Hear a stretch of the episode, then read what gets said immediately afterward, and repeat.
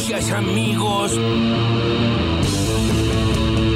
Te quiero hacer una última, Cristina, para ya dejar el tema atrás. Tengo entendido que el diálogo entre ustedes está interrumpido. ¿Se puede saldar las diferencias si no se hablan? Cuando necesito hablar con Cristina, yo le llamo.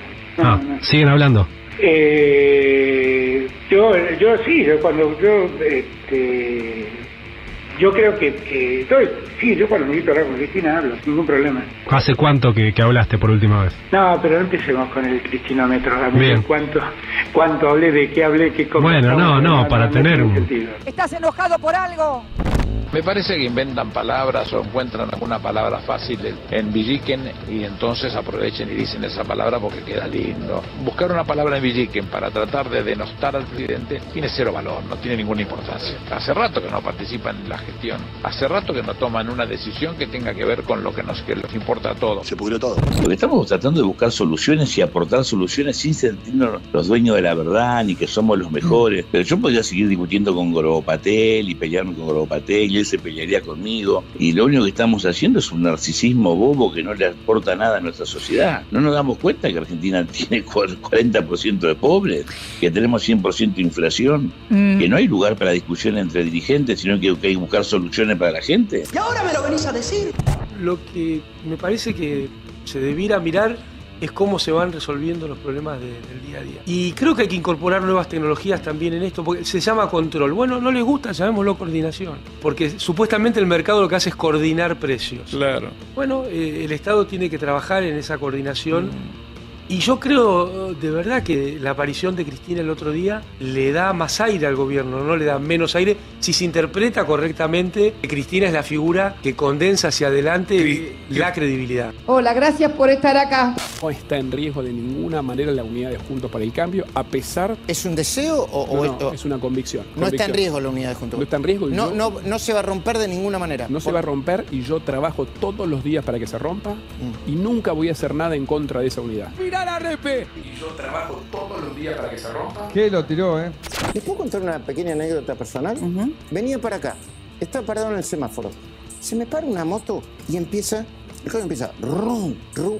Era como, rum, rum, rum. Abro la ventanilla y le digo, mira que te voy a dejar pasar ahora, ¿eh? Y el pibe se, se- se baja la visera del casco y me dice, discúlpame, me, me reconoció, discúlpame, Majul, me dice, estoy peleado con la vida. Terminó de decir estoy peleado con la vida, se le saltaron las lágrimas. ¿Querés buscarme? Que charlemos un rato. No, no, estoy tan mal, estoy peleado. Eh, ¿Algo personal? No, este país, este mundo. Yo en esa foto, a ver, nos pasa a nosotros porque, viste, estamos en la vida pública y nos reconocen. En esa foto está condensada la desesperación, la tristeza, la impotencia, el no horizonte futuro. No lo sé, Rick, parece falso. De la Rúa fue alguien que siempre respetó las instituciones, un demócrata y eso vale mucho. Eso vale mucho, más allá de que obviamente en lo económico no pudo y terminó muy mal su gobierno. Fue alguien que desde su intención siempre defendió las instituciones. Y eso yo lo voy a valorar, más allá del fracaso económico de su gobierno. Qué boludo, mamita querida. Y sí, es todos ustedes, muchachos, los campeones. Arriba la copa y las manos. Salud Racing Club. Salud campeón. Desde San Luis y hacia toda la Argentina, un nuevo campeón. Hermosa mañana, ¿verdad?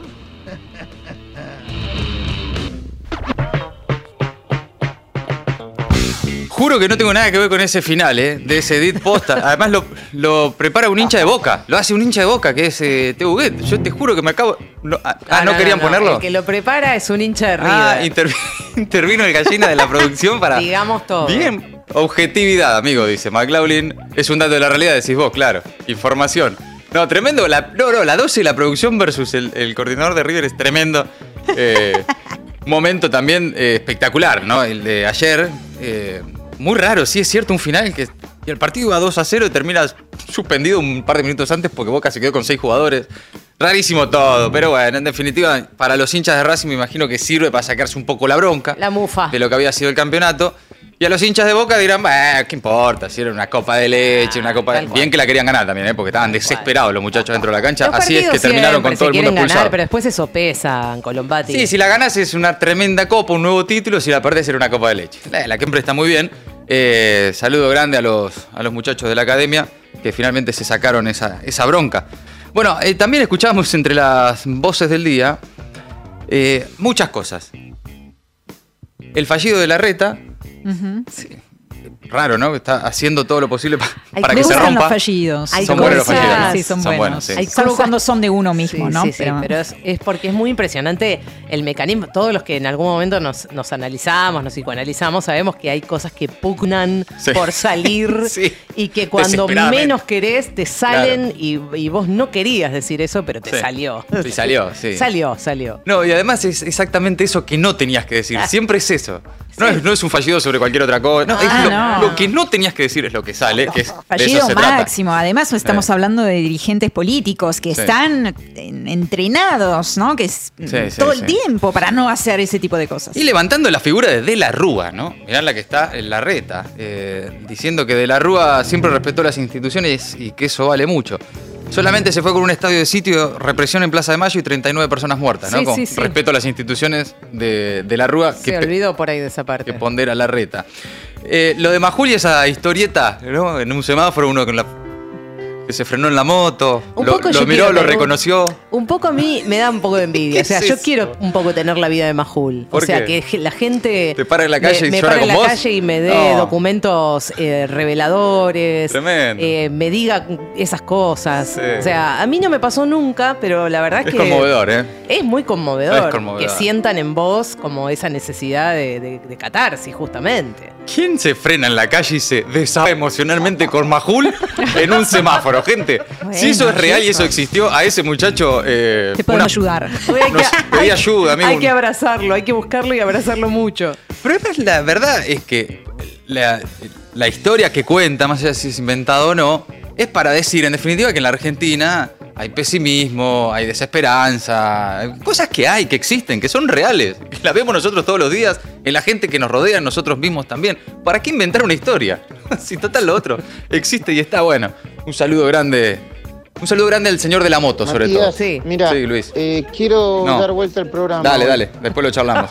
Bueno, escuchábamos también entre las voces del día al Chino Navarro sobre las internas, Aníbal Fernández, Alberto, Máximo. Bueno, esta semana toca interna en el frente de todos. Eso entre las voces del día, ahora las noticias en maldita suerte. Y mientras tanto, la realidad del efecto inflación, aumento del precio del pan hasta 460 pesos el kilo. El sector panadero oficializó el incremento del pan que elevará el precio desde los 360 hasta los 430 y en algunas panaderías incluso no descartan que se pueda ubicar hasta 460. Advierten además que se está hablando de un kilo de pan a 500 pesos para el mes de diciembre. El 12 de octubre pasado, el gobierno fijó nuevos precios de referencia sin impuestos de la harina a la salida del molino en el marco del Fondo Estabilizador del Trigo Argentino. Sin embargo, muchos de los panaderos aseguran que les es muy difícil conseguir la harina con ese precio y las reuniones en comercio no han logrado la respuesta esperada por el sector. Habrá un dólar preferencial y créditos para el sector productivo afectado por el clima. El ministro de Economía, Sergio Massa, anunció una serie de medidas para proteger y fortalecer a las economías regionales. La letra chica para acceder a los créditos y el antecedente del tipo de cambio diferenciado que se aplicó para la cadena de la soja todavía no está, pero seguramente en algún momento vamos a conocer los detalles. Cruces entre Alberto y Máximo con la mirada puesta en 2023. Bueno, sin mencionar al presidente, Kirchner pidió el sábado dejar de lado aventuras personales. Fue en el Congreso del PJ bonaerense tras la aparición de Cristina. También criticó la situación de los ingresos y pidió una renovación de la propuesta del Frente de Todos para las elecciones. Alberto Fernández aseguró que es un deber garantizar que la derecha no vuelva y remarcó que el Frente de Todos no es de tres o cuatro dirigentes. También afirmó que no encuentra en la teoría del delito cómo la vicepresidenta Cristina Fernández puede ser condenada en la causa conocida como vialidad y además reiteró su pedido al Congreso para que trate la ley de renta inesperada. Rodríguez Larreta avivó la interna de Juntos por el Cambio y dijo que su candidatura no depende de Macri. El jefe de gobierno de la ciudad de Buenos Aires aclaró que su postulación presidencial no depende de ningún dirigente de Juntos. Sobre el candidato a sucederlo en la ciudad, dijo que le dará prioridad a los postulantes del PRO por sobre Martín Lustó y el radicalismo, algo que había reclamado Patricia Bullrich. En tres meses, dos millones de argentinos cayeron en la pobreza. De este grupo, medio millón pasó además a la indigencia. Los datos revelados por el centro Cifra de la CTA son resultado directo de la aceleración de precios que erosionó los ingresos familiares, según dice el informe, esto incluso a pesar de la implementación de nuevas políticas sociales. Según afirmó a El Destape, la investigadora de cifra, Mariana González, sería además esperable un aumento en el nivel de pobreza e indigencia para el segundo semestre. Diputados se señalará el miércoles con una agenda consensuada entre el oficialismo y la oposición. Se votarán distintos proyectos sociales, entre los que se destaca la creación de un registro de deudores alimentarios para aquellos padres que no cumplen con los acuerdos judiciales de mantener a sus hijos, la eliminación de ganancia para el personal de salud y la reforma del sistema de protección integral de personas con discapacidad. Córdoba, en un confuso episodio, hirieron de un balazo al intendente de San Francisco. El ataque ocurrió en la madrugada del domingo cuando el funcionario salía de una fiesta por el Día del Bancario. Está internado en terapia intensiva y su estado es grave. Fue operado y perdió un riñón. Por el hecho quedó detenido un odontólogo, esposa de una empleada del municipio. Los investigadores creen que el móvil del ataque es una cuestión personal. Lionel Scanoni recortó la lista de 32 integrantes y viajó a Qatar con Franco Armani. El arquero dio así un paso para estar en la nómina final. El 14 de noviembre el entrenador va a dar la nómina definitiva de los 26 integrantes que van a jugar el Mundial. Algunos de los futbolistas que quedaron afuera son Lucas Martínez Cuarta, Agustín Marquesín, Agustín Rossi, Marco Senesi, Emiliano Buendía, Lucas Salario, Giovanni Simeone y Lucas Ocampos. Y terminamos con esta noticia. La cumbre del clima de Naciones Unidas, la que conocemos como COP27, comenzó este domingo en Egipto. La humanidad debe elegir, así lo dijo el secretario general de las Naciones Unidas, Antonio Guterres, cooperar o morir. El titular del organismo internacional pidió un pacto histórico entre las economías desarrolladas y las emergentes para evitar un cambio climático desbocado. Maldita suerte. Agregamos una hora porque nos quedaban un montón de boludeces afuera.